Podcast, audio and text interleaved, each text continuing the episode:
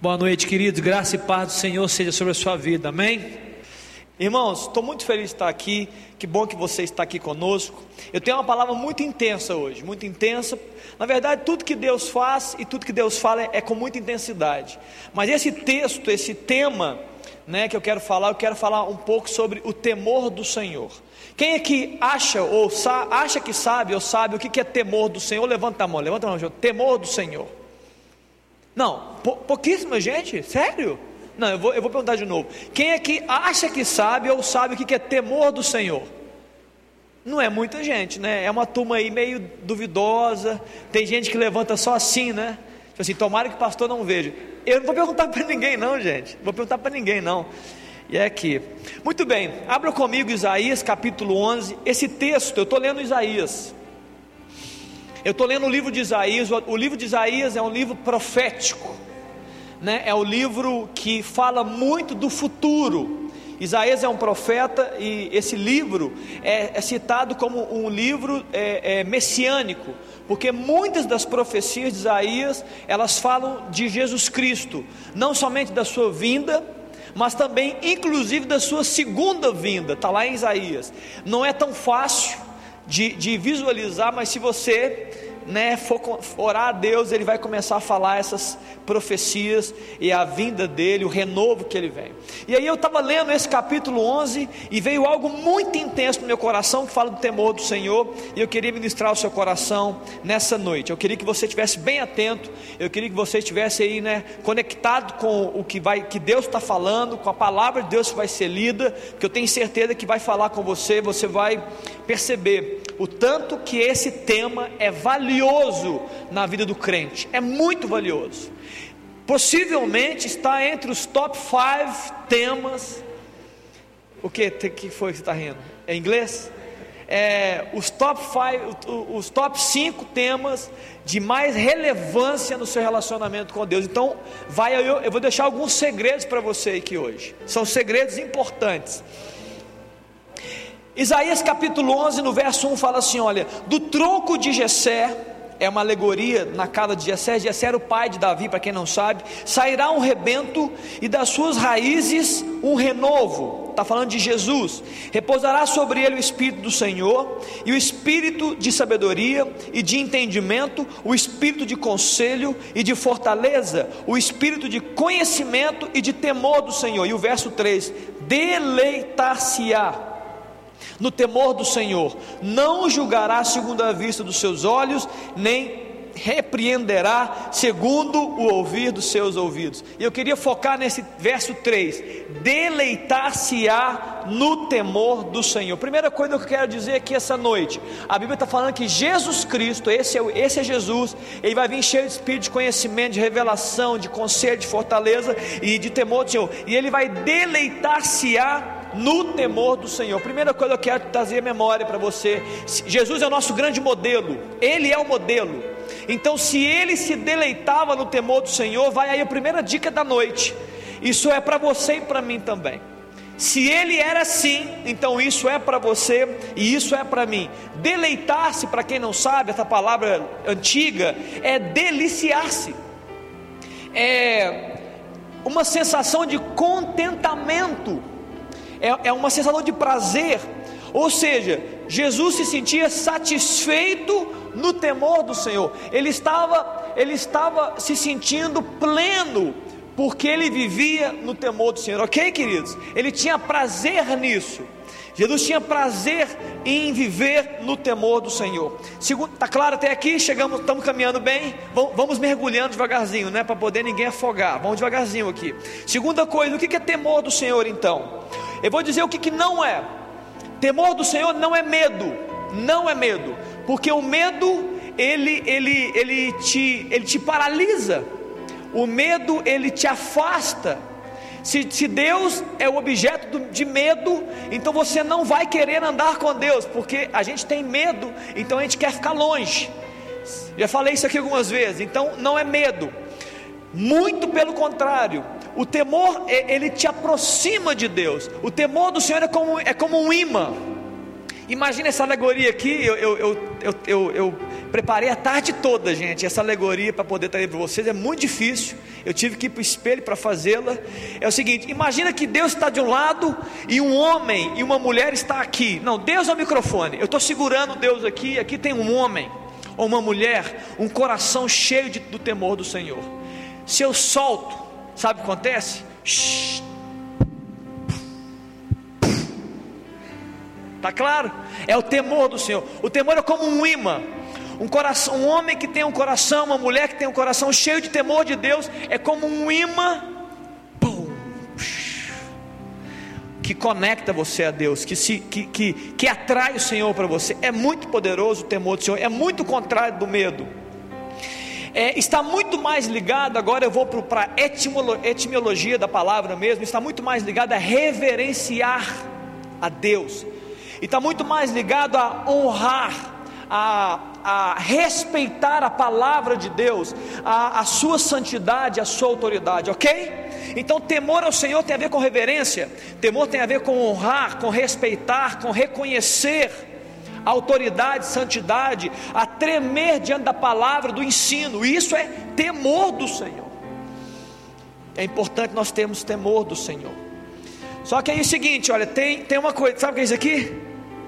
Quando o Marujo fala isso aqui, né? É, tem um problema à vista. Tem um problema à vista nesse tempo a respeito do temor. Tem um problema. Sabe qual é o problema? Porque hoje está mais difícil do que antes viver o temor do Senhor. Por que, pastor? Por que está mais difícil? Porque o mundo hoje ele quer nos ensinar o contrário. Ele quer tirar do vocabulário a palavra respeito. Ele quer tirar do vocabulário a palavra reverência. Ele está tirando do vocabulário. Ele está ele tá estimulando o desrespeito, a rebeldia, a teimosia. É isso que o mundo estimula. Nos, desde criança, nos colégios, nos vídeos, nas mídias. É isso que o mundo está gerando. O bacana, o bacana é desrespeitar os pais. Isso é bacana demais. Falar mal dos pais é bacana. É, é enfrentar os pais é coisa nova. O, o que está na moda é zoar a professora. Vão zoar a professora. É chique zoar. Ah, ela errou. Né? É, o legal é fazer meme das autoridades. Isso é chique, dá todo mundo rir quando alguém faz meme. É isso que está no mundo, é isso que está aí. Eu, eu, não vou nem dizer nada sobre os pastores, né? É melhor evitar o que, que dizem dos pastores. Mas é isso, esse é o mundo, esse é o clímax. É, é, esse é o ambiente corrompido que nós estamos envolvidos, um ambiente sem respeito. Eu lembro quando eu era mais novo, eu tinha mais novo que vocês, possivelmente menos de 10 anos. Eu estava indo para a escola, eu estava no primário. Eu acho que eu estava com 7, 8 anos de idade. Meu pai chegou para mim e falou assim: Vem aqui, meu filho, por favor, senta aqui no meu colo. No meu colo, não, senta aqui. Pois não, pai. Eu vou ter uma conversa com você. Você está indo para a escola agora. E é o seguinte: a sua professora é a sua segunda mãe. Se você, enquanto estuda, se você se esforçar e não for bem de notas, tudo bem. Se eu perceber o seu esforço, eu vou te ajudar, eu vou te, dar, eu vou te é, é, pagar uma professora particular, nós vamos estudar com você. Mas ai de você, se chegar no meu ouvido algum nível de indisciplina, você vai se ver comigo na minha casa. Ai de você de ser indisciplinado na sua, no seu colégio. Ah, um dia a tia, a, a tia Pátia, ela é aqui do DIN, que ela, é, ela é, foi diretora, pedagoga, e ela falou assim: quantas vezes um, um professor dá uma dura no aluno e chega o pai voando dando voador no professor. Quem é você para falar do meu filho? Quem é você? Então o, o, as autoridades estão perdendo força. Esse é o ambiente que você está vivendo. Eu estou querendo te alertar. Por que, que, é tão difícil viver o respeito a Deus? Porque nós estamos sendo invocados e, a, a, e instruídos a não respeitar nada e nem ninguém. Não há respeito nos casamentos, filhos não respeitam os pais, pais não respeitam os filhos, maridos não respeitam esposas, esposas não respeitam os maridos, é um desrespeito generalizado. Por quê? Porque é cada um por si, nós estamos perdendo essa ideia do respeito. A luta é muito grande na sua geração. Mas queridos, eu quero que quem saia daqui nessa noite com, com o entendimento aberto para esse tema porque não tem outra forma de se relacionar com Deus, não tem outra forma. Nós vamos nos relacionar com Deus no temor do Senhor. A geração passada, é interessante, eu falei sobre isso na semana passada um pouco sobre as gerações ou sobre a forma de se relacionar com Deus. Uma geração passada, pouco tempo atrás, ela era muito legalista. Essa geração passada, ela fazia para Deus porque estava escrito, porque é, fazia parte da religião porque alguém mandava, era, era por isso que os, muitos dos crentes faziam sem muito entender, sem muito saber, mas estava escrito, alguém mandou, então era muito legalista. E ela exigia que todo mundo fizesse. Os pais falavam: Filho, você tem que ir na igreja, você tem que ler a Bíblia. Eu lembro de um jovem que trabalhou comigo e ele falou que quando ele brigava, quando ele fazia uma, um, algo errado, o, o, o pai dele falava assim: Olha, vai ler a Bíblia. E ele saiu da igreja, porque a leitura bíblica virou uma punição para ele. Então ele, ele, ele, não conseguiu compreender que palavra é vida, palavra é coisa boa, palavra é prazer. Ele, ele linkou a palavra a uma punição. Ele sumiu, se desviou da igreja. Agora, a geração de hoje, entretanto, ela é relativista. É uma geração que, que é, é cheia de dúvidas. É, tem dúvida para tudo. Lê a Bíblia e fala assim: será que é isso mesmo? Che... Olha, não, não, não sei não, hein? Será que essa palavra é para nós? Ou essa palavra é lá para os nossos pais? É muito, é muito dúvida, é muita, é muita relativa. É, não, eu acho que eu consigo fazer as duas coisas. Eu consigo ir na igreja, eu consigo viver no mundo, dá para fazer. Queridos, não dá para fazer. É, é, ou então o evangelho da conveniência. Esse evangelho da conveniência tomou conta também das igrejas. É o evangelho do seguinte: olha, eu, eu, eu creio na Bíblia, desde que a Bíblia fale algo para o meu bem. Quando a palavra de Deus, que é a mesma Bíblia, começa a mexer com o meu interior, começa a mexer com as minhas estruturas, começa a falar comigo de uma forma que eu não quero ouvir, eu não acredito na Bíblia. Então eu pego a Bíblia, eu divido ela, eu retalho ela. O que, o que machuca, o que dói, eu tiro, mas o que é bom, eu aceito. As duas, as duas, né, ambas, elas estão erradas, ambas estão erradas. É, uma geração fazia para Deus, uma geração fazia para Deus porque estava escrito e, e buscava os, os, benefícios, esperava os benefícios. Uma outra geração quer que Deus faça para ela, essa geração, porque está escrito e quer receber os benefícios. As duas gerações estão erradas, são extremos, né? Está claro as gerações que eu falei? Uma geração fazia para Deus porque estava escrito e queria os benefícios. Uma outra geração quer que Deus faça por ele, porque está escrito e ainda quer os benefícios. A geração hoje, ela está muito mais ligada ao segundo, mas ambas estão erradas, Cris. Você vai encontrar pessoas da primeira geração também, claro. Ambas estão erradas, por quê? Qual é o equívoco, pastor? O equívoco dessa, dessas duas gerações é quem está no centro. Esse é o equívoco. Nenhuma das gerações colocou a pessoa certa no centro a primeira geração fala: Eu sou o centro, eu vou fazer para receber o benefício. A outra geração também se coloca no centro e fala: Deus vai fazer para mim, porque eu também estou no centro. As duas estão erradas, as duas estão erradas. Queridos, mas eu estou, eu estou crendo que a geração que vai surgir, vai surgir uma nova geração, vai surgir. Porque normalmente quando tem esses extremos, a, as coisas vão equilibrando. E para mim a geração dos últimos dias, a geração é a noiva, a noiva sem, a noiva pura e sem mácula, vai ser uma geração que ela vai nascer e não precisa nascer em termos de físico não, vai nascer espiritualmente. Aqui no nosso meio pode ter gente que faz parte dessa geração. Espero que todos nós façamos parte. É uma geração que fará para Deus por quem Ele é. Ponto final. Acabou. É uma geração que não vai ficar buscando recompensa. Por quê? Porque é uma geração que descobriu que Jesus, ele é a recompensa. O maior tesouro que alguém pode alcançar está em Jesus Cristo. E essa geração do fim, ela vai entender. E ela vai entender tanto isso, essa geração do fim, que ela vai ser a noiva, segundo a Bíblia, que espera pelo noivo. E ela não vai estar distraída, e ela não vai estar boba, ela não vai estar descabelada, ela não vai estar desarrumada, ela vai estar todos os dias demonstrando que sede. Eu quero, eu quero noivo, eu quero noivo. Por quê? Porque ela entendeu, ela reconheceu que a maior riqueza está em Jesus Cristo, na revelação de Deus, na pessoa de Jesus, por causa do Espírito Santo. Está me entendendo, queridos? Mas para isso acontecer, o temor do Senhor precisa ser renovado no nosso coração, ampliado na nossa vida, reconstruído se preciso for, é, é massificado no nosso coração, temor do Senhor, porque sem isso não vai, não vai ter esse desejo, essa sede, esse, essa disposição do coração de apresentar para Deus sempre sede, vontade de estar com Ele, de andar, de amá-lo e de servi-lo, de ter prazer e que no reverenciar a Deus, ter, prazer, ter, ter, alegria em honrar e respeitar a Deus, como Jesus eu acabei de ler. E isto vai bastar para essa, geração. Essa geração, queridos, que vai chegar, ela vai se bastar no Senhor.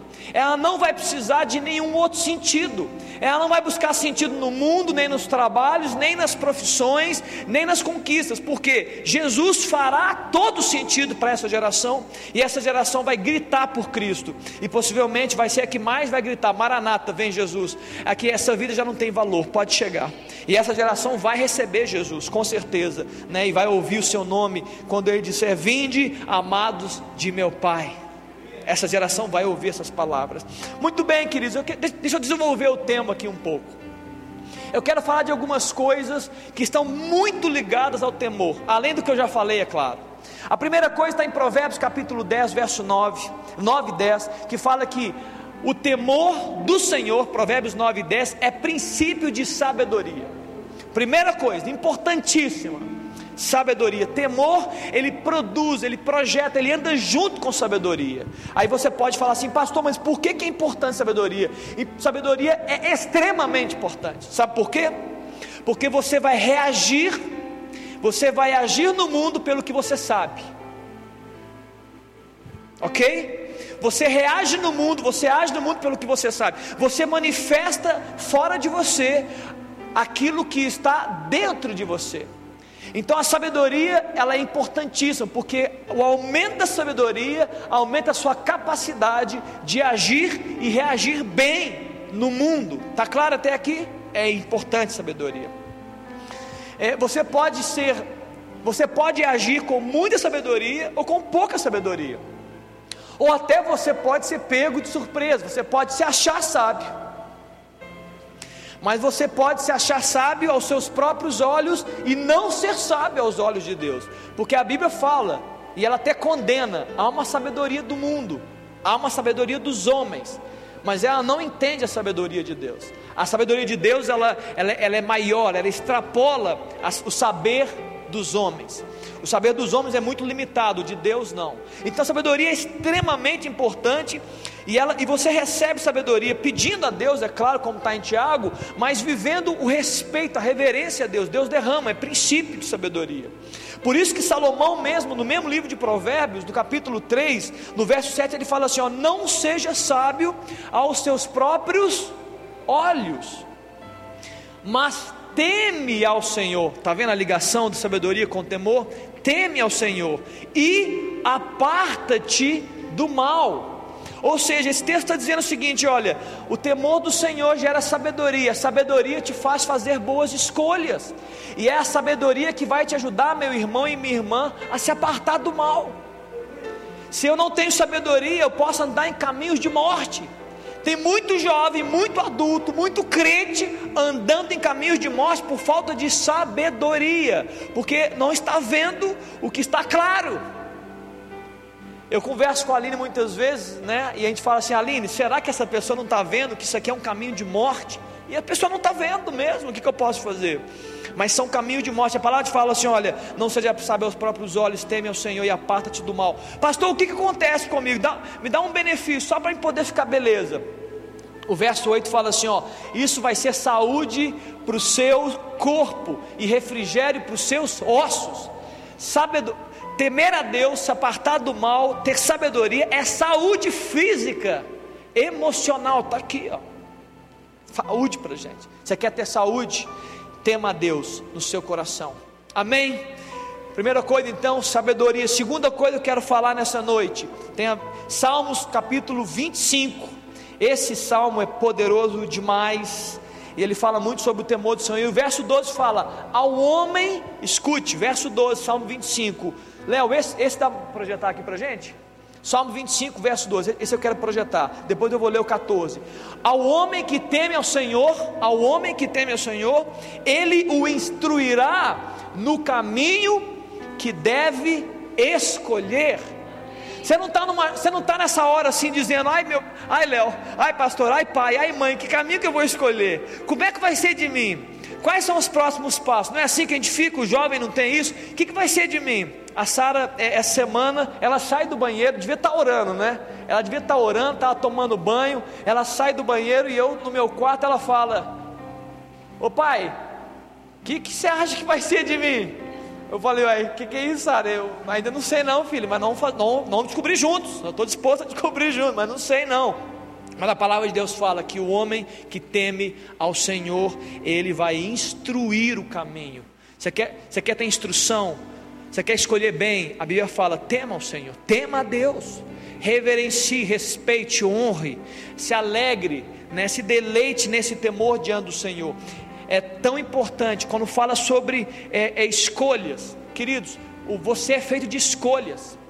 E as boas escolhas vão frutificar coisas grandes na sua vida, e as más escolhas podem frutificar coisas terríveis na sua vida. E a Bíblia está dizendo que o que teme ao Senhor é sábio, e, e Deus vai falar, queridos. A Bíblia está dizendo que Deus vai falar com você, vai instruir. Aí você vai perguntar assim, pastor, mas como é que Deus vai fazer isso comigo? Ele vai aparecer para mim ele vai falar uma voz audível, é a palavra que não importe, não, não se importe ainda o como Deus vai fazer. A promessa é: se você temer a Deus, Ele vai falar com você, Ele vai instruir você no caminho e que você deve andar. Amém, queridos? Amém. Louvado seja Deus. Obrigado, Jesus, porque o Senhor nos instrui todos os dias. Agora, o Salmo 25, 14, logo depois fala: E a intimidade do Senhor é para os que o temem, os quais ele dará a conhecer a sua aliança. Isso aqui é muito poderoso, isso aqui é muito tremendo, queridos. Meu Deus, como que o salmista soltou uma dessa? Davi soltou algo aqui muito profundo, irmãos. Olha o início desse. É, em outras traduções, a intimidade do Senhor fala de segredos. Queridos, está dizendo aqui que é, é, está, está representado aqui o que eu disse no começo é, é o efeito imã. É Deus, Deus aqui eu estou segurando, e o homem que teme ao Senhor, se eu soltar, intimidade, intimidade para aqueles que temem ao Senhor. Queridos, intimidade, segredos, é, é uma intimidade, é uma convivência, é um, é um ambiente que nem todas as pessoas têm. Porque senão Davi poderia dizer assim: olha, a intimidade do Senhor é para todas as pessoas. Não está dizendo isso aqui. Está dizendo que a intimidade do Senhor é para aqueles que o temem. Está dizendo que esse grupo que teme ao Senhor, Deus vai liberar uma intimidade, vai haver uma intimidade maior do que em outras pessoas. E logo no verso segundo, na parte B do texto, ele fala: os quais ele dará a conhecer a sua aliança, queridos. A aliança tem a ver com pacto, a aliança tem a ver com confiança. A aliança tem a ver com entregas, a aliança tem a ver com compromisso, com fidelidade. Ele está dizendo então aqui: olha, eu vou dar a conhecer tudo isso àqueles que me temem, eu vou dar a conhecer isso, eu vou revelar a minha intimidade, eu vou revelar a minha aliança, né, os meus acordos. É isso, Deus está dizendo, vai acontecer isso. Né, é, é interessante que é muito especial entender que é, é, Deus ele vai revelar-se para algumas pessoas de uma forma diferente do que para outras pessoas. Não, pastor, mas isso é acepção de pessoas, não tem nada a ver com acepção de pessoas. Isso tem a ver com intimidade. Isso tem a ver com uma busca, com Deus ele reage ao seu coração. Deus ele reage à sua fé. Deus ele reage à sua disposição em buscá-lo. Ele podia dizer assim: ó, não precisa me buscar, porque eu estarei onde você estiver. Ele está dizendo assim: me busca que você vai me encontrar. Ele está dizendo: olha, bate na porta que pode ser que eu abra. Olha, é, é, me encara que eu desço me clama, me invoca que eu venho. Ele, tá, ele, fala isso em diversos textos da palavra de Deus. Então ele reage em João capítulo 14, no verso 21, a Bíblia fala assim: olha, a, o texto da Bíblia fala: aquele que tem os meus mandamentos e os guarda, esse é o que me ama. E aquele que me ama será amado pelo meu Pai, e eu também o amarei, e me manifestarei a Ele. Esse texto, essa manifestação de Deus também é a mesma palavra de revelar-se. É o mesmo texto. Ou seja, Jesus está dizendo para essas pessoas que, que buscam a minha palavra, que amam a minha palavra, eu vou me manifestar, eu vou me revelar a eles. Então Deus ama todas as pessoas, pastor? Sim, Deus ama todas as pessoas. Mas Deus se manifesta a todas as pessoas? Segundo a palavra, não é bem assim. Não é tão trivial eu dizer que Deus se manifesta. Deus quer se manifestar, mas Ele vai se revelar aquele que reagir ao seu chamado, ok? Aquele que reage à convocação. Eu estou essa noite aqui, você fala, mas quando, quando é que Deus me convoca? Nessa noite Deus está te convocando, porque Ele me veio essa noite, me trouxe uma palavra de convocação ao temor. Então você pode falar, não, Deus nunca me chamou. Eu estou dizendo, Deus está convocando você para um ambiente de intimidade, senão eu estaria pregando sobre alegria aqui nessa noite. Eu não estou falando de alegria, eu não estou falando de paz, estou falando de intimidade, temor do Senhor. Então, se Deus te trouxe aqui essa noite, é, pra, é um convite para você, para buscar escavar, para você poder buscar mais do Senhor. Está claro, irmão? Amém? Está claro para você? Você está entendendo? Né? O ambiente está sendo gerado aqui. Mas há um problema, né? Problema à vista. Qual o problema, pastor? Eu gosto de colocar os problemas para entender, o, você entender a luta que você precisa lutar. Porque pi, pior do que você apanhar é você não saber nem de onde vem a porrada. É pior ainda. Porque apanha, você entrar na briga e apanhar, você fala, eu entrei. Agora você levar a porrada no escuro é brincadeira. Apanhar, querido, há uma luta. Porque o mundo apresenta uma intimidade sem compromisso. Ok? O mundo ensina, ele prega, ele fala nos holofotes, nas canções, nos filmes, nas mídias, nos, no, no, nas lives. Ele fala intimidade sem compromisso. É isso que o mundo está nos ensinando. Eu estou falando, de, estou falando só de, de, coisas físicas? Não, mas estou falando também físicas, sexualmente falando? Sim, estou falando. As pessoas estão se entregando e, achando, e, e liberando a sua intimidade, mas sem nenhum compromisso, é só uma noite. Não, mas nós, nós, podemos ser íntimos, é só uma noite, queridos. Não há intimidade sem compromisso. Deus criou o casamento, que é esse grande ambiente, estou falando agora é intimidade física, é um ambiente né, perfeito, onde a intimidade é nutrida pelo pacto do compromisso, da fidelidade, do amor. Ali a intimidade ela é muito bem nutrida. Um bom casamento, a intimidade é nutrida pela fidelidade, pelo amor, pelo respeito um ao outro. Ali é o local certo. Agora intimidade sem compromisso não vale nada. Nós temos amigos no Facebook.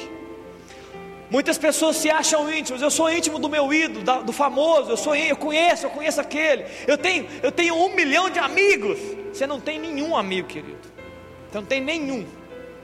Você não é íntimo de nenhum dos um milhão dos amigos que seguem. Não, tem muita gente me seguindo, pastor. Você não entende? É, está todo mundo te seguindo, mas você não é íntimo de nenhum deles. Está claro, queridos? Por quê? Porque não há intimidade sem compromisso. Né? É, é, não se engane com Deus. Se o mundo prega isso, querido, deixa o mundo pregar. Mas com Deus, grava isso. Com Deus, não há intimidade sem compromisso, sem aliança.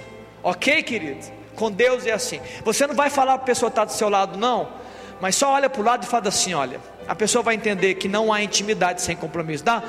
Só não há intimidade sem compromisso. Você não precisa falar, não, ó, queridos, não há intimidade com Deus sem compromisso. Isso é palavra, isso é instrução, isso é Bíblia. Não queira viver de beijinhos de vez em quando com Deus. Não, não. Nossa, eu, tô, eu dou uns beijinhos em Deus de vez em quando. Não, queridos, para com isso. É, para com bobagem. Não, pastor, quando eu estou mal é só dar uns beijinhos. E... Querido, para de bobagem. Não há intimidade. Você está beijando o espelho, está beijando a sua consciência, está beijando a sua. Você não está beijando Deus. Intimidade com Deus tem compromisso. É vida, é todo dia, é vida diária, é, o, é, é aquela entrega real que você faz para com Deus. Amém, queridos? E por isso que Jesus fala aos seus discípulos em João no capítulo 15, no verso 14, ele fala de compromisso. Ele fala assim: ó, vós sois meus amigos se fazeis o que eu vos mando, já não os chamo servos, verso 15, porque o servo não sabe o que faz o seu senhor, mas tem-vos chamados amigos, porque tudo quanto ouvi de meu Pai vos tenho dado a conhecer. Que isso, queridos? Isso é tremendo. Esse texto está falando assim: olha, eu, eu, vocês não vão ser meus servos se vocês me obedecerem, vocês vão ser os meus amigos. E aí você pode falar, mas pastor, que paradoxo, que paradigma é esse? Quem serve, quem obedece, não é amigo, quem obedece é o servo, quem obedece é o escravo, não é assim? Quem obedece é o funcionário, quem obedece é quem está na escala menor. Muito bem, esse é o grande paradoxo. Mas a razão de você pensar dessa forma, espero que você nunca mais pense assim. Mas a razão de você pensar assim é uma questão de perspectiva, é uma questão de ponto de vista. Por quê, pastor? Porque quando o foco está em quem serve, Quando o foco está em você que serve, a sensação pode ser de escravidão, de funcionário, de, de, de, de servo. Eu sou, eu estou aqui só servindo. Porque eu, eu faço porque eu tenho que fazer, eu faço porque alguém me manda. Essa é a sensação do servo. Mas, queridos, não obedeça a Deus na, na sua perspectiva, obedeça a Deus na perspectiva de Deus. Obedeça a Deus na visão de Deus. Não obedeça porque você é menor, mas obedeça a Deus porque Ele é maior. Foco nele. Né? Você vai fazer o que? Você vai desejar, é um desejo seu de colocá-lo em destaque. Então eu estou servindo a Deus porque eu desejo colocá-lo em destaque. Eu estou querendo dizer para Ele, com o meu serviço, que Ele é maior. Que eu estou fazendo porque eu quero é, exaltá-lo, glorificá-lo, está claro isso? E aí, quando você faz isso, quando você faz, ai meu Deus, eu estou te obedecendo porque eu quero colocá-lo em destaque, eu não estou buscando nenhum benefício, o benefício é o Senhor, Ele está dizendo, então agora eu vou revelar o meu coração a você, então agora eu vou, eu vou declarar as minhas alianças diante de você, mas agora eu vou, eu vou dizer para você tudo o que eu ouvi o Pai falando comigo, está claro, queridos? Amizade, talvez você fale assim, pastor, eu não tenho, eu não tenho um amigo, eu não tenho muitos amigos, talvez você não tenha nenhum amigo, mas eu sei, queridos, eu sei que dentro dessa palavra amigo, quando você pensa no melhor dessa palavra, mesmo que você não tenha, quando você pensa o melhor da palavra, eu tenho certeza que você gostaria de ser amigo de Jesus, eu tenho certeza disso. Mesmo que você não tenha amigos nenhums e não tenha essa experiência real de amizade, mas eu tenho certeza, assim, meu Deus, de Jesus eu quero ser amigo. Eu tenho certeza que você gostaria de ser. Então aí, querido, está o segredo. Há um segredo. Qual é o segredo? O prazer de fazer a vontade do amigo. É o prazer de fazer a vontade do amado é muito mais do que obedecer regras, é muito além de obedecer o que está escrito, é fazer com reverência, é fazer com alegria, porque tem alguém que você está querendo, que tem um alvo, é Ele. O alvo da sua obediência é por causa de Jesus Cristo, não por causa da sua religião ou da sua religiosidade. É o temor do Senhor, querido, é o temor do Senhor que faz com que Jesus ore, a, oração, a, a declare a palavra de João capítulo 6, verso 38, quando ele fala assim: ó, Eu não desci do céu para fazer a minha minha vontade, mas a vontade daquele que me enviou. Isso é temor.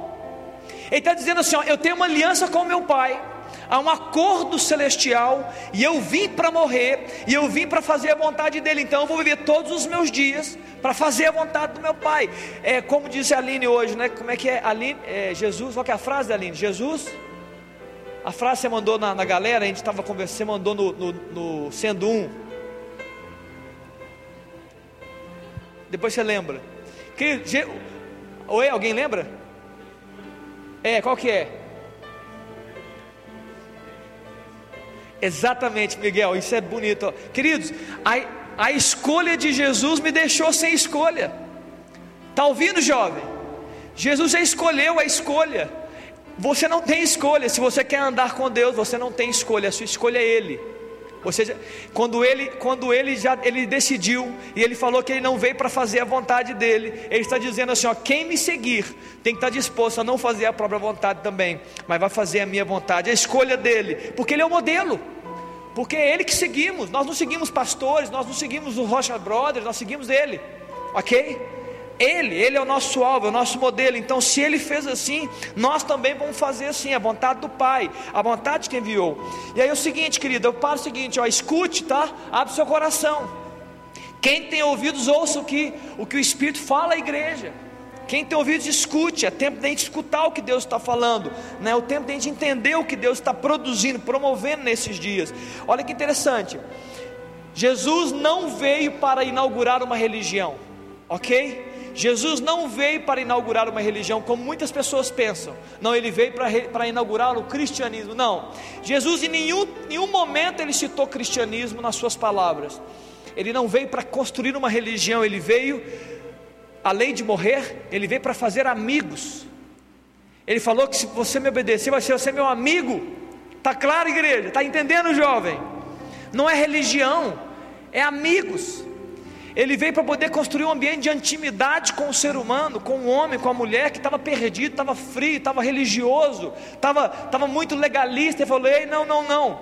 É, é deixa eu retornar vocês ao entendimento. O entendimento é: eu estou aqui porque eu quero fazer amigos, eu quero ter intimidade com as pessoas, eu quero andar, eu quero conviver com as pessoas, eu quero, eu quero produzir vida andando com as pessoas. Eu já disse isso aqui, irmãos, mas eu gosto de falar essa frase. Jesus ele, ele nasceu numa manjedoura que não era dele e ele morreu numa cruz que não era para ele. E ele foi sepultado num túmulo emprestado. Sabe por que, que ele fez isso? Ele fez tudo isso para poder construir o reino dele dentro de você.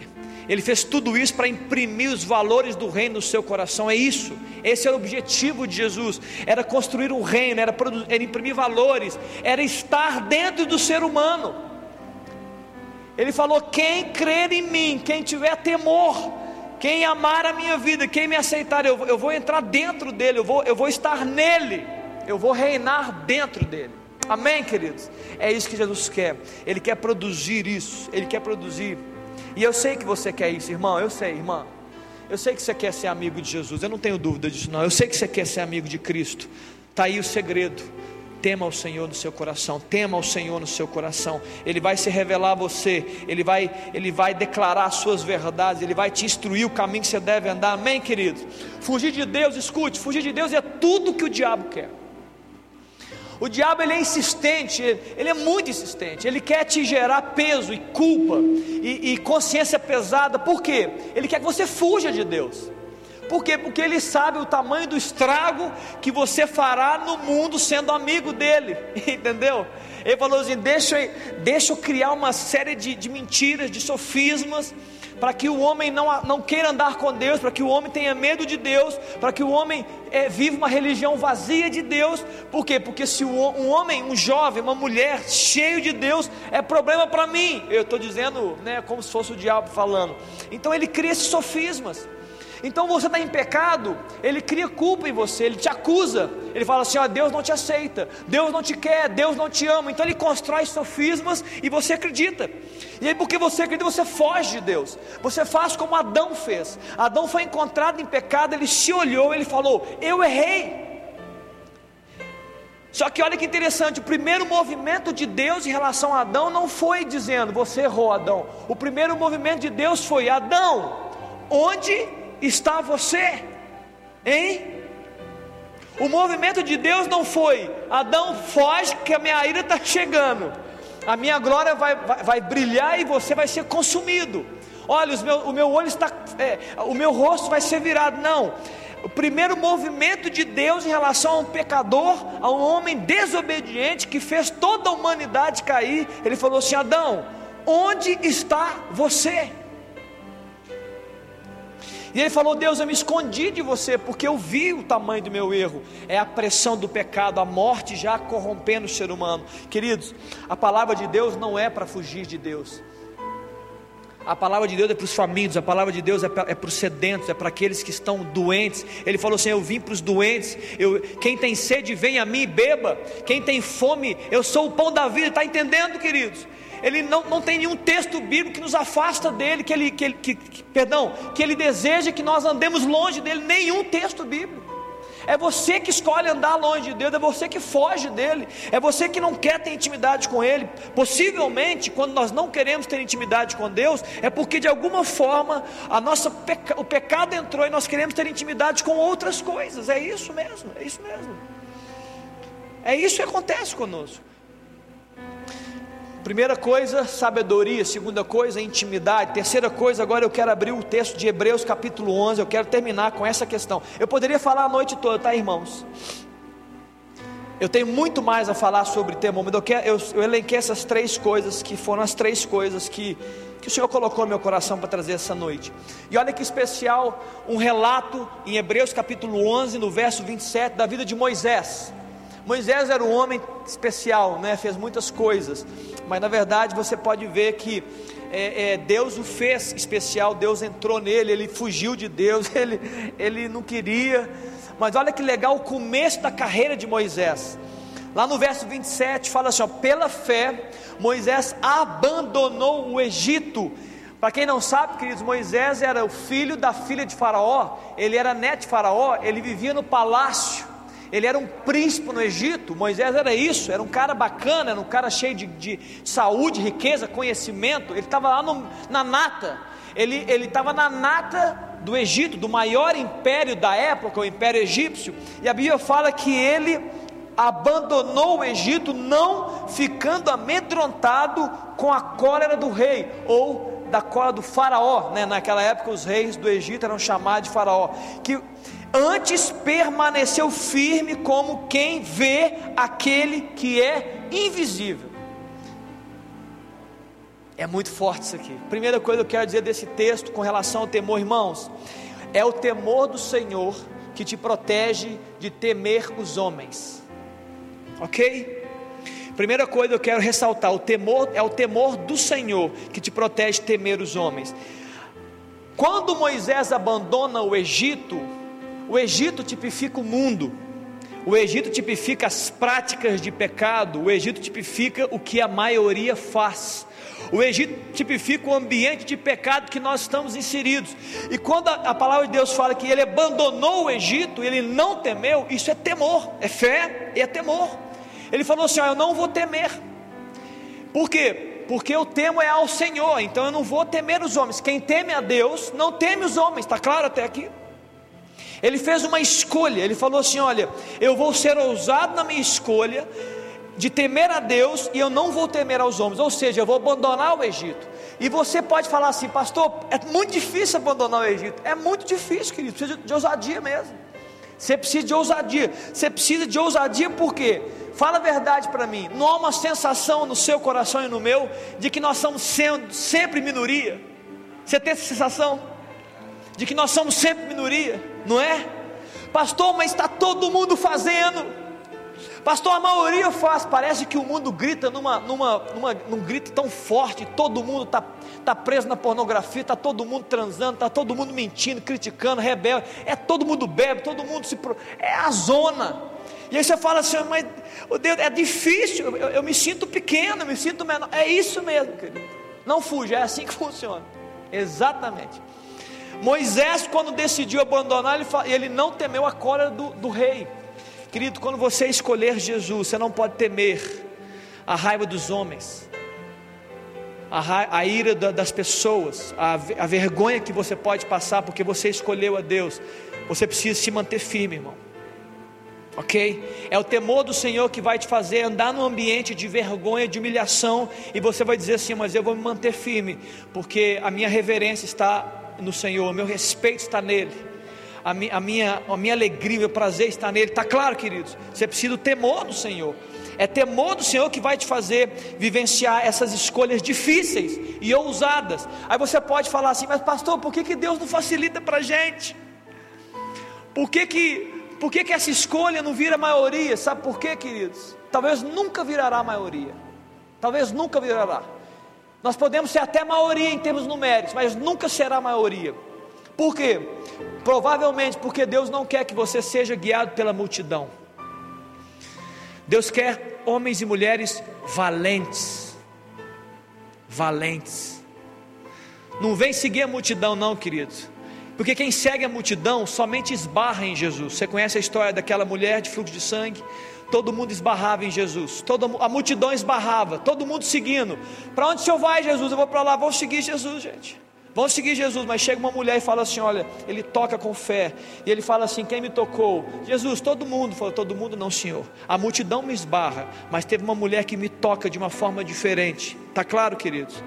É valente, tem que demonstrar valência, tem que ser valente, jovem, você tem que ser valente, mulher. É isso, valente, forte, é decisor, é uma decisão, é uma decisão de abandonar o Egito. Isso é temor, é o temor que gera arrependimento. Eu, eu, eu, posso pregar a noite inteira sobre arrependimento. Arrepende, arrepende, arrepende. E você estiver igual uma geladeira fria, congelado. Mas quando surgir uma semente de temor, você vai dizer: Meu Deus, eu não posso ser a mesma pessoa. Eu não posso ser a mesma pessoa. O que, que é isso, pastor? Isso é o temor que está crescendo e construído. Entendeu, queridos? Valente. Uma vez Gideão, a, a, Bíblia fala que Deus chamou Gideão e falou: Gideão, eu quero te usar. Ele falou: Não, Deus, eu sou menor. Não, é você mesmo, Gideão, não foge não. Vai na sua força, eu vou ser contigo, vamos que lá. E aí Gideão faz uma grande, ele faz uma grande convocação do povo. Ele ia guerrear contra um, os, o, acho que os midianitas, se não me engano. Ele falou assim: Ei, vamos guerrear. Vieram 32 mil pessoas. Queridos, na sabedoria dos homens, o que a gente ia fazer? A gente ia falar assim: beleza, 32 mil, dá para fazer um exércitozinho. Olha, vamos fazer uma coisinha aqui, hein? Você vai para infantaria, você vai para arco e flecha, não aumentar para porrada e vamos brigar, vamos para o flanco. Ele falou, Deus chegou e falou: não, não, nem todo mundo é valente. Eu quero os valentes. Para ter vitória tem que ser valente. Ele falou assim: olha, pergunta aí quem tem medo. Quem tem medo da guerra? A Bíblia fala que 22 mil, igual aqui no a primeira vez que eu perguntei, né? Levantaram o dedinho assim, ele despediu e falou: Pode ir embora, os covardes, os covardes podem ir embora. Querido, desculpa, eu sei que pode parecer duro para você, mas Deus não usa covardes, Deus usa os ousados. Os covardes Deus deixa. A Bíblia, não, a Bíblia não fala que Deus não ama, Deus ama todos, mas Deus vai usar os ousados. Os covardes Deus deixa eles receberem a porção de ousadia para depois usar. Mas aí você fala assim: ficaram 10 mil, pastor, então tá bom, dá para fazer um exércitozinho, dá para fazer uma guerrinha. Dá, eu também achava. Aí Deus fala assim: ó Gideão, eu não quero muito, eu não quero maioria, eu quero minoria, eu quero poucos. Para que quando eles, se eles porque eles vão vencer a guerra, porque eu estou neles. E quando eles vencerem, eu não quero que eles falem, foi o nosso braço forte que venceu. Ele falou assim: ó, manda todo mundo beber água. E aí os dez mil foram beber água. Ele falou: observa, aqueles que beberem água, como pegando a água, na, pegando a água, é, é, pegando a água com a mão e trazendo, ou seja, atento, ligado, aquele que tiver, aquele que não está distraído, aquele que não se joga, né? É beleza, água para cima, oh beleza, água. Aquele que está ali atento. Só 300, a Bíblia fala 300. Ele falou assim: pode mandar os 9.700 embora. Eu vou vencer com 300 que são valentes e não estão distraídos são valentes e não estão distraídos, ok, queridos? São valentes e não estão distraídos. Deus vai usar os valentes e aqueles que não são distraídos. E agora ele termina o verso 27 dizendo: Antes, Moisés permaneceu firme como quem vê aquele que é invisível. Ai, ai, ai. Isso é temor, queridos. É o temor do Senhor que vai te fazer ver o que não é, o que não é possível ver. Aquele que é invisível. Que eu não sei, e, e dentro desse contexto de ver o que não é ver, eu tenho uma pergunta só para você refletir. E essa pergunta, essa resposta que você vai dar, ela vai refletir o tanto que você tem temor a Deus. A pergunta é: o que você faz quando ninguém está vendo? Se você é a mesma pessoa significa que você tem um temor a Deus, você você está ali diante de Deus, diante das pessoas, você sabe que Deus está em todo lugar. Mas se você na escuridão da sua vida, no porão da sua, da sua história, né, no quarto, no esconderijo do quarto, da tela, se você é diferente, queridos, está faltando temor para você. Está faltando temor para você. Porque a Bíblia fala isso, Moisés está dizendo: olha, ele, ele, ele decidiu abandonar o Egito porque ele via aquele que ninguém vê, aquele que é invisível, ele está falando de Deus. Então, quando eu entro nesse ambiente, e não é porque é igreja, eu entro aqui, e aí o que eu começo a cantar, eu falo assim: Meu Deus, o Senhor está aqui. Lé, mas eu não senti nenhum arrepio, o problema é seu, querido. Eu, eu, não senti nada, meu coração, eles até desafinaram. Isso é problema seu, querido. Seu ouvido, tampa os ouvidos. Se tiver desafinado, tampa os seus ouvidos. Mas não abra mão de ser reverente diante do Senhor que está aqui presente. Olha aí, quando você joga bola, quando você joga bola, eu jogo bola, querido. Eu fico buscando assim: olha, Deus, eu sei que o Senhor está aqui. Eu sei que o Senhor está aqui me vendo. Olha, mas o que, isso significa? Porque se, ele, se você vê que Ele está ali, então você tem que adorá-lo, queridos. Eu adoro quando eu jogo bola, quando eu não, eu não xingo meu irmão, quando eu, quando eu evito as brigas, quando eu me, eu me alegro naquele ambiente, quando eu sou grato a Deus. Quando eu falo assim, Deus, muito obrigado porque eu tenho saúde, eu tenho saúde para correr, eu tenho saúde para jogar bola, eu corro mais do que o Vitor, eu estou brincando, eu corro mais que alguns meninos. É brincadeira, Vitor, é só brincadeira, porque é o único que joga bola comigo. Não, tem o Vitor também, né? Ah, não, a turma está tudo aqui, gente. Tem a galera que joga bola comigo aqui. O Estevam foi lá também, né, Estevam? Uma vez, eu lembro, na, foi lá, perdeu todos, não foi, Vitor? Pro meu time ainda, não foi? Exatamente. Ô, gente, tem dia que, que dá certo, né? Você cai num time bom, aí você até acha que joga bola bem. Querido, o ponto é o seguinte: é isso, entendeu? Então, esse movimento, é tudo que eu faço é para a glória de Deus. Por quê? Não é porque é, é religião, é porque eu sei que Ele está presente. Está entendendo a diferença? É uma decisão, Ele está presente. Então, eu vou viajar, Ele está presente. Eu vou trabalhar, Ele está presente. Por quê? Porque eu tenho temor, eu tenho fé. Então, eu digo: Ele está onde eu estou. O que, que te ajuda nisso? Ajuda em tudo te ajuda a evitar o pecado, te ajuda a ficar mais forte, mais ousado. Você não se sente minoria. Porque quando você olha para Deus, fala assim: Meu Deus, olha o tamanho, Ele está aqui, Ele está aqui. Está todo mundo dizendo que Ele não está, mas eu sei que Ele está aqui. E com Ele eu me sinto maioria. Eu não me sinto minoria. Eu chego na faculdade e eu estava na faculdade, todo mundo, Léo, vão, vão, vão beber, vão para as drogas, vão fazer tudo. Eu falava assim: Não, irmão, eu já fiz a minha escolha. Eu já fiz a minha escolha, eu ando com vocês. Vocês querem jogar truco comigo? Eu jogava truco com eles. Todos eles bebendo e eu não. Olha, mas você não bebe? Eu falo, não, querido, eu já fiz a minha escolha. Minha escolha é o Senhor Jesus. Olha, vamos pegar as mulheres. Eu estava namorando com a Aline já. Queridos, eu já fiz a minha escolha. É Jesus e a Aline, já está escolhida. Eu não vou ficar brincando de. de entendeu o que eu estou dizendo, irmão? Isso é uma decisão. É uma escolha valente. Amém? Vem cá, Hugo, vamos cantar uma canção? Eu queria que a gente cantasse, queridos. Eu não sei se você está entendendo. Há um ambiente gostoso aqui. Eu creio que Deus está falando ao seu coração nessa noite. Eu acho que Deus está nos chamando para alguma coisa né, mais profunda. Né? Talvez você está aí achando, ah, é só pandemia, é só sofrimento. Não, queridos, Deus está aqui. Amém?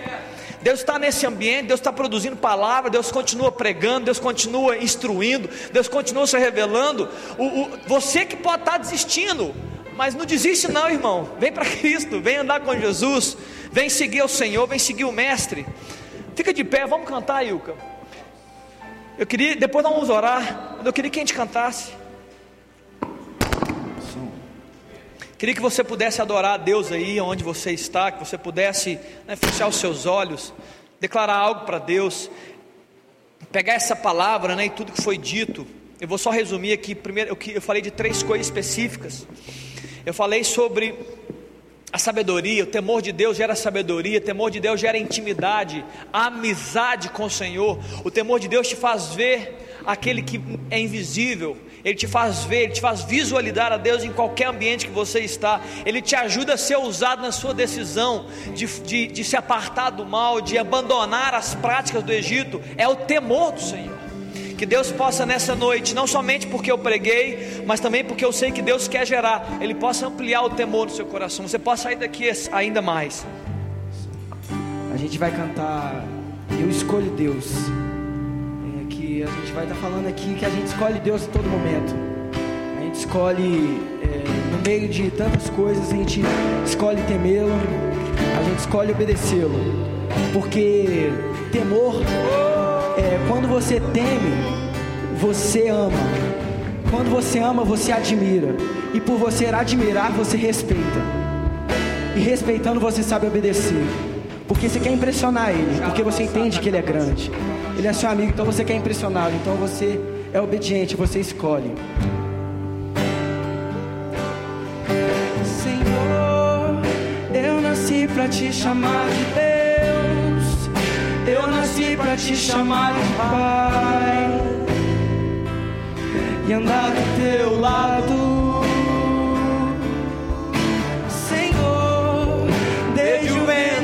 minha mãe.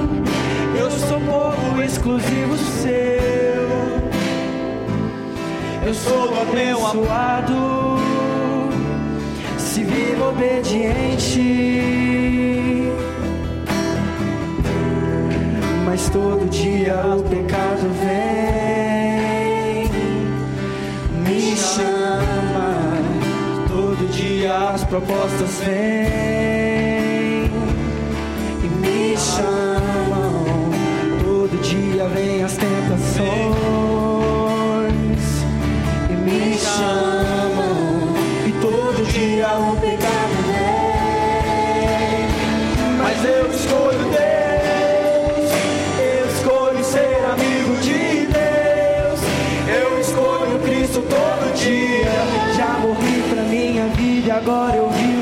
A vida de Deus. Mas eu escolho Deus, eu escolho ser amigo de Deus. Eu escolho Cristo todo dia. Já morri pra minha vida, agora eu vivo a vida de Deus. Mas eu escolho Deus, eu escolho ser amigo de Deus. Eu escolho Cristo todo dia. Já morri pra minha vida, agora eu vivo de Deus. Queridos, olha que legal essa canção, né? Eu escolho ser amigo de Deus. Amém. Eu queria que você saísse aqui essa noite com esse entendimento de que Jesus não veio construir uma religião, Jesus não veio inaugurar uma nova religião, ele veio para fazer amigos e amigas. Ele veio para poder construir um ambiente de intimidade, de proximidade com o ser humano, para que você nunca fuja de Deus, muito pelo contrário, que você tenha sempre essa demonstração de sede no altar de Deus, para que esse imã, né, esse imã, possa juntar você e Deus. Vamos orar. Põe a mão no seu coração aí, querido. Põe a mão no seu coração. Clame a Deus nessa hora. Deus, eu, eu, eu quero mais temor do Senhor. É, Pai. Ora mesmo, ora, Deus, eu preciso de temor. Oh Deus, eu, eu quero temor, Deus, não é porque eu quero ser somente sábio, é porque eu quero, eu quero o Senhor para eu quero ver, ó Deus, quando ninguém vê. Eu quero, Deus, estar íntimo do Senhor. Eu quero ser amigo do Senhor. Eu quero, Deus, ouvir as tuas vozes. Eu quero, Deus, ouvir o teu ensino.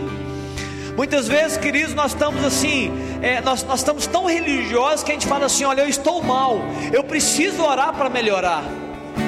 Não está errado você fazer isso, mas, mas você só, só, vive isso. As suas orações é por, é por causa de você. Muitas vezes você fala assim: Olha, eu preciso resolver uma questão. Você fala, então eu vou orar, porque eu quero que Deus fale para mim o que eu tenho que fazer. É só isso a sua oração a Deus, queria? Só isso o seu contato com o Senhor? Não, não. O temor do Senhor te faz buscar a Deus pelo que Ele é e por quem Ele é e por, por aquilo que Ele representa. Então você vai entrar no seu quarto cheio de temor, dizer: Deus, eu não vim aqui para pedir nada para o Senhor, eu não vim aqui para poder é, melhorar, não, eu vim aqui por causa do Senhor, porque o Senhor é minha recompensa, é minha força, é meu ânimo, é minha alegria, é o Senhor, eu quero o Senhor, eu vivo para o Senhor, eu busco o Senhor, eu amo o Senhor, eu vim aqui por causa do Senhor Jesus. O Senhor pode até não falar nada para mim, Deus, mas só fica aqui do meu lado simplesmente expressa a, a tua presença, aquece o meu coração. Está entendendo, querido? Isso é temor, isso é intimidade. Deus, eu vim aqui por causa do Senhor. Eu quero que você faça isso. Eu quero incentivar você, jovem, a fazer isso pelas manhãs, a fazer isso pelas noites. Jesus, eu entrei aqui. Eu não estou aqui para aprender nada, Deus. Eu quero o Senhor, a tua presença, eu quero a tua amizade, eu quero, eu quero a tua fidelidade, eu quero, eu quero a alegria de ter, de ter o Senhor no meu coração. Pai, eu quero orar nessa hora, Jesus. Deus, que o teu Espírito Santo, Pai, o teu Espírito Santo possa varrer o nosso coração com essa grande, excelente, majestosa verdade, ó Deus, verdade, que Jesus Cristo andava em temor e nós também devemos andar cheios de temor do Senhor. Ó Deus, que o temor seja esse imã que nos une ao Senhor, Pai. Ó Deus, não a religião, Deus, não atos humanos, mas o temor do Senhor, a reverência, o respeito, a alegria, o prazer de ler a palavra, de estar contigo, Deus, nos inunda de temor, inunda essa juventude, ó Deus, de temor do Senhor. Abre essa porta, essa janela de entendimento, ó Deus, essa disposição no coração, ó Deus, de andar, ó Deus, reverentemente diante do Senhor, de andar, ó Deus, respeitosamente diante do Senhor, de andar, Deus, em honra com o Senhor, ó Pai. Ó oh Deus, revela-te, Deus, enquanto isso, revela-te a nós, ó oh Deus, a tua vontade, revela-te a nós, ó oh Deus, a tua aliança, ó Deus, revela-te a nós a tua intimidade, revela-te a nós, ó Deus, os teus projetos, os teus propósitos, nos guia, Deus, nos nossos caminhos, nos ajuda, Jesus, a fazer boas escolhas, nos ajuda, Deus, a nos instruir no caminho, ó Deus, em quais escolhas devemos tomar, Pai, nos ajuda nisso, Espírito Santo ó Deus, que possamos ser fortes, ó Deus, e ousados e valentes, ó Deus, para abandonar o Egito, para abandonar o pecado, para escolher o Senhor, para abandonar as coisas erradas, aquilo que nos afasta do Senhor, ó Deus, aquilo que gera, aquilo que gera consequências ruins para nós mesmos, aquilo que gera uma consciência de culpa, aquilo que gera acusação, nos livra disso, ó Deus, para que a gente não fuja da tua presença, muito pelo contrário, Deus, para que a gente possa, Deus, ser atraído dia a dia ao Senhor. Ó Deus, e nos faça ver, ó Deus, aquele que é invisível. Isso, Senhor. Abre os nossos olhos espirituais, Deus. Que com esses olhos da fé, Deus, nós possamos ver o Senhor em todo lugar, em todo tempo, em todo momento. Não, ó Deus, na igreja apenas, não enquanto reunimos, mas em todo tempo, em todo momento, no nosso quarto, no nosso trabalho, na nossa escola, na nossa universidade, ó, andando pela rua, Deus, dormindo e acordado. O Senhor está ali presente. Nos dá essa graça, Deus, de vermos aquilo que é, aquele que está invisível. Ó oh, Pai, eu quero orar ao Senhor, Deus, que o Senhor possa nos levar em segurança para nossa casa, Pai. Que essa palavra, Deus, possa, Deus, ser semeada, Deus, possa frutificar no coração de cada um dos meus irmãos. Ó oh, Deus, que sejamos diferentes, ó oh, Deus, dia a dia diante do Senhor. E possamos, ó Deus, como, como essa canção fala, escolher o Senhor, Deus. Escolher o Senhor, Deus. É como aquele que é, ó Deus, aquele que nós queremos dar, dar uma hora de destaque. Nós faremos isso, ó Deus, por causa do Senhor e para a glória do Senhor. Amém, queridos? Amém? Você pode dar uma salva de palmas para Jesus na oração? Aleluia, glória a Deus. Querido, vamos terminar com essa canção? Termina com essa canção de novo? Vamos terminar cantando aqui. Você está despedido.